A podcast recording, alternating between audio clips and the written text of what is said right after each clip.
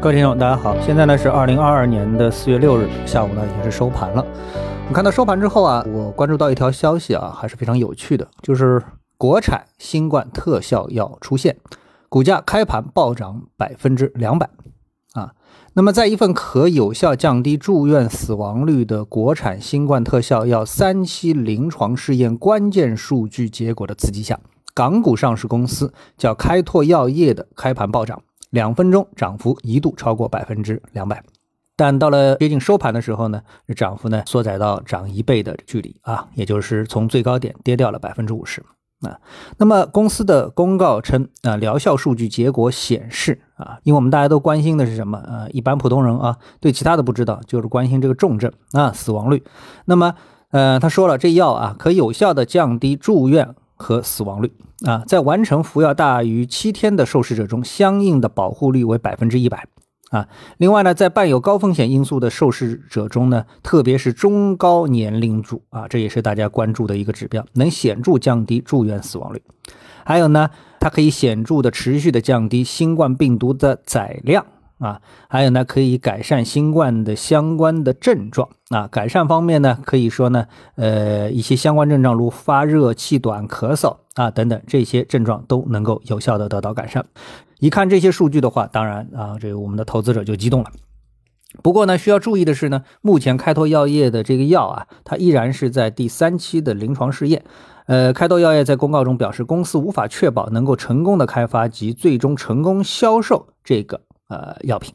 啊，那这话呢有谦虚的成分，也有事实的成分啊。为什么呢？如果我们对照一下啊，这个美国的疫苗公司也好，还有这个呃制药公司也好，我们会发现，新冠相关的几个细分子行业啊，目前呢已经是快速的进入到了成熟期啊。我们以美国的疫苗公司为例啊，疫苗公司啊，一个以创新为标签的疫苗公司，目前的。股价和高峰期相比啊，已经是跌得惨不忍睹。比如说，大家都知道这 Moderna 公司啊，它是开创性的运用了这个新的呃疫苗技术。那么它股价最高的时候呢是五百美元，现在呢是一百六十二美元。另外一个呢叫 Novavax，这公司呢它的股价最高的时候呢是在三百美元以上，差不多是三百二十五美元。那现在只有多少了呢？今天啊，呃盘中又跌了一跌，只有六十五美元了，那么跌掉了百分之八十。啊，跌到了百分之八十，所以呢，并不是说啊，在这个疫苗的这个背景下，是个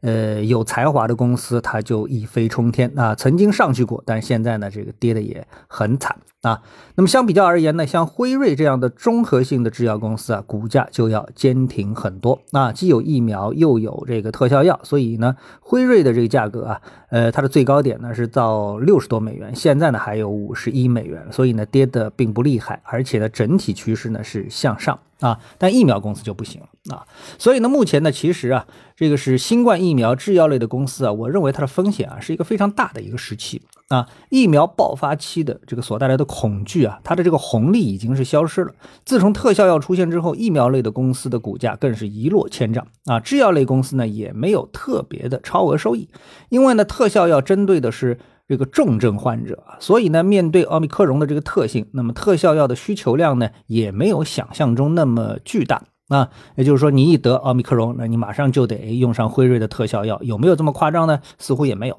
啊。所以呢，我们回到国内的新冠疫情市场啊，无论是疫苗还是药物，如果呢不是国家基于垄断性的啊发牌照的这样的一个行情的话，如果只是想通过竞争来获得超额的成功，难度其实是相当高的。啊，那么这两天呢，海外市场还发生了一件网红级别的投资事件啊，什么呢？就是一个老牌的啊著名的社交平台呃股票叫 Twitter，这个大家都知道啊，就对应我们这个中国的微博啊。那这股票呢出现了暴涨啊，股价呢从四十美元左右啊，一把是冲到了五十多美元，那这个涨幅应该说是相当大的啊，这个瞬间涨幅在百分之二十三十左右。为什么出现这个问题呢？哎，原因居然是马斯克。入股了，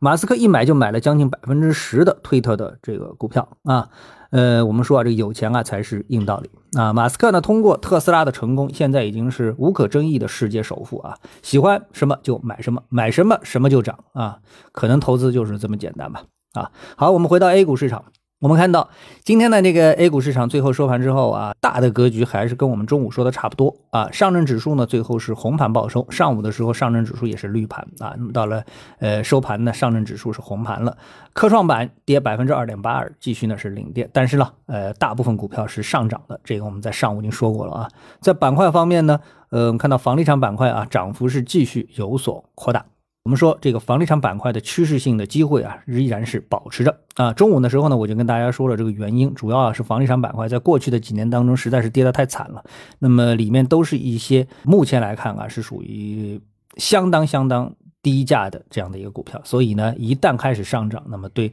它本身的房地产股票的指数啊等等啊正面影响就相当大。那么偷懒的办法呢，就是介入房地产 ETF，这是一条捷径啊，也不怕踩雷啊，因为这个房地产啊整体上这个行业还是有比较大的这个内在的一些问题啊，踩雷就不值得了啊。好，谢谢大家啊，我们明天呢再见。